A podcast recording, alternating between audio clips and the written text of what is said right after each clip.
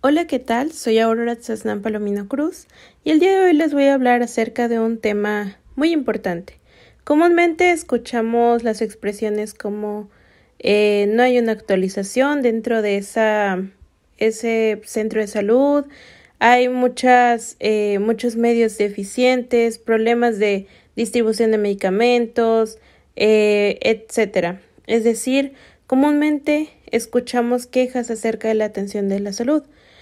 Pero es importante saber que, que para todas estas quejas siempre existe una respuesta por parte del gobierno, por parte de la Secretaría de Salud, que busca mejorar continuamente todas estas problemáticas.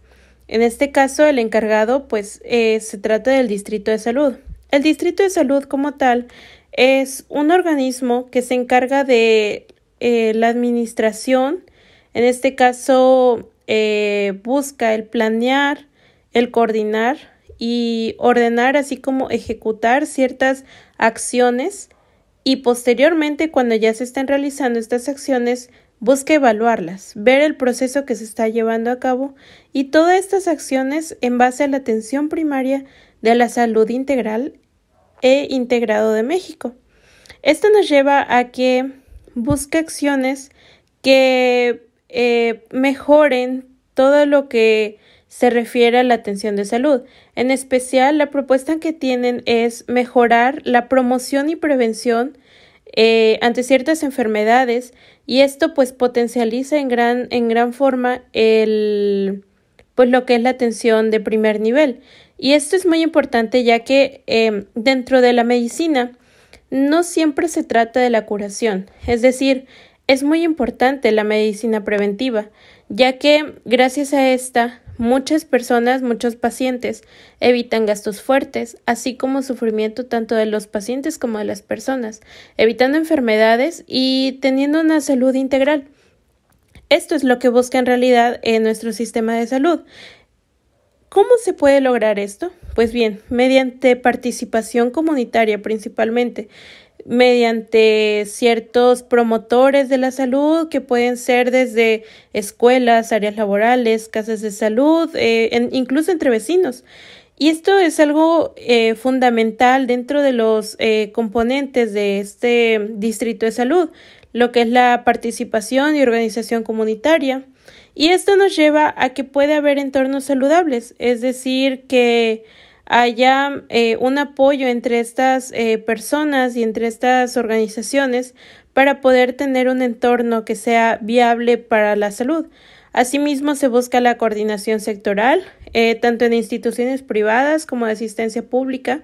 Y un claro ejemplo es hoy en día con la pandemia, que existe una gran coordinación y constantemente estamos escuchando en las noticias la, la coordinación tanto internacional incluso, pero en este caso pues nos vamos a algo sectorial, es decir, a ciertas em, instituciones privadas como lo son hospitales o instituciones de asistencia pública.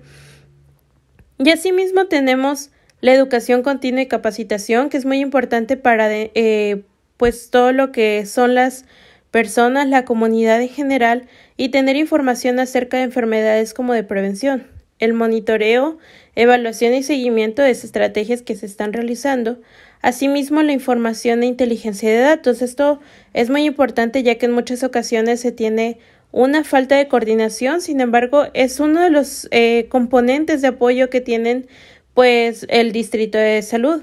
Em, en este caso también tenemos la logística y operación, junto con la gestión de redes integradas de servicio de salud.